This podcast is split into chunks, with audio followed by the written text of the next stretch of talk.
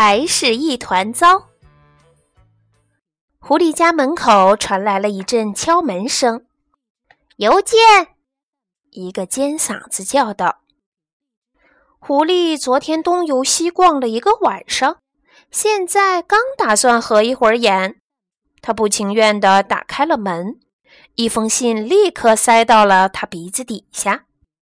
谢谢了。”他迷迷糊糊地说了一句，又拖着步子回到了床上。狐狸打开灯，蜷缩在羽绒被里，开始读那封信。亲爱的外甥，农历十五的晚上，我打算去你家玩。舅舅费迪南。狐狸睡眼朦胧地望了一眼日历，忽然他大吃一惊地发现，农历十五就是今天。哦不！他惨叫一声：“我的房间还是一团糟。”狐狸抄起扫帚，绕着屋子就扫了起来。不一会儿，就在门口堆起了一大堆的垃圾。把这些玩意儿往哪儿丢呢？他琢磨着。狐狸推着这些垃圾走在山间小路上。这时，他注意到地上有一个洞。这儿倒是正合适，他说着就把垃圾全扫进了洞里，然后他就回自己家去等舅舅了。欢是被忽然惊醒的，他的客厅里传来了一声巨响，咣当，就像屋顶一下子坍塌了。他从床上跳起来，冲出去，只见客厅中央出现了一大堆的垃圾。欢不禁一阵抓狂，这些玩意儿是怎么来的？他抓起笤帚，把垃圾一股脑的全扫出了家门，接着又穿过树林，把垃圾丢进了一个洞里。见滚去吧！他看到垃圾全都滚进了洞里面，才算满意。兔子一家正在吃午饭，美美的嚼着蔬菜沙拉。忽然，一大堆垃圾从天而降，哗啦，正好落在了大饭桌中央，大家都给吓呆了。好家伙，一团糟！小兔子们嚷嚷着：“哦，我的宝贝莴苣全完了！”兔妈妈哭叫着：“拿刷子来，一个兔子拿一把。”兔爸爸命令着。全家齐上阵，终于把垃圾刷下了饭桌，扫出了兔子窝。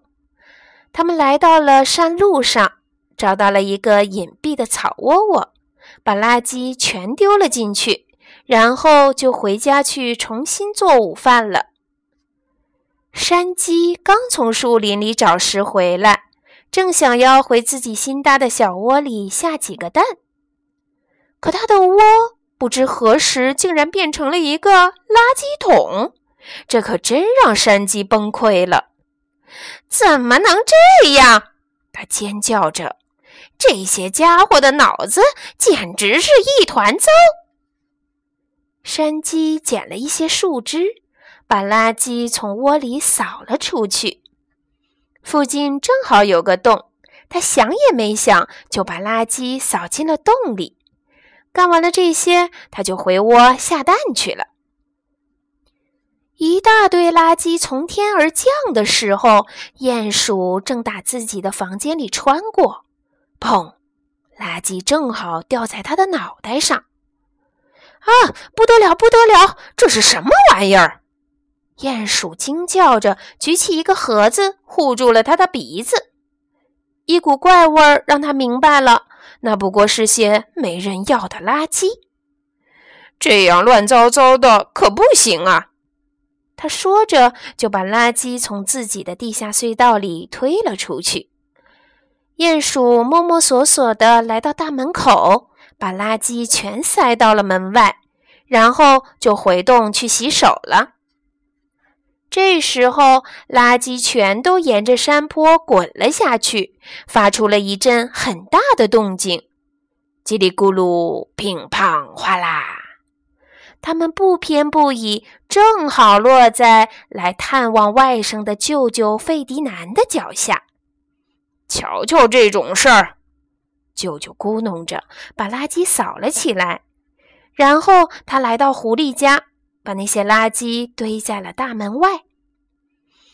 瞧，我在来这儿的路上撞到了啥？气鼓鼓的舅舅对着来开门的外甥抱怨道：“哦，不！”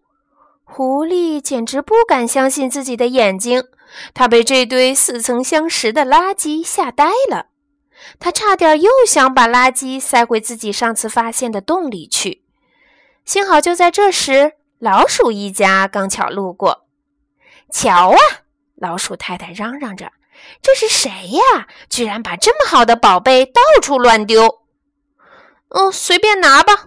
狐狸终于松了一口气，带着舅舅回屋去了。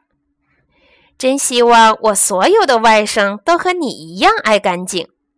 舅舅望着狐狸的房间，满意的说：“我会努力做到更好。”狐狸说着，露出了一个狡黠的微笑。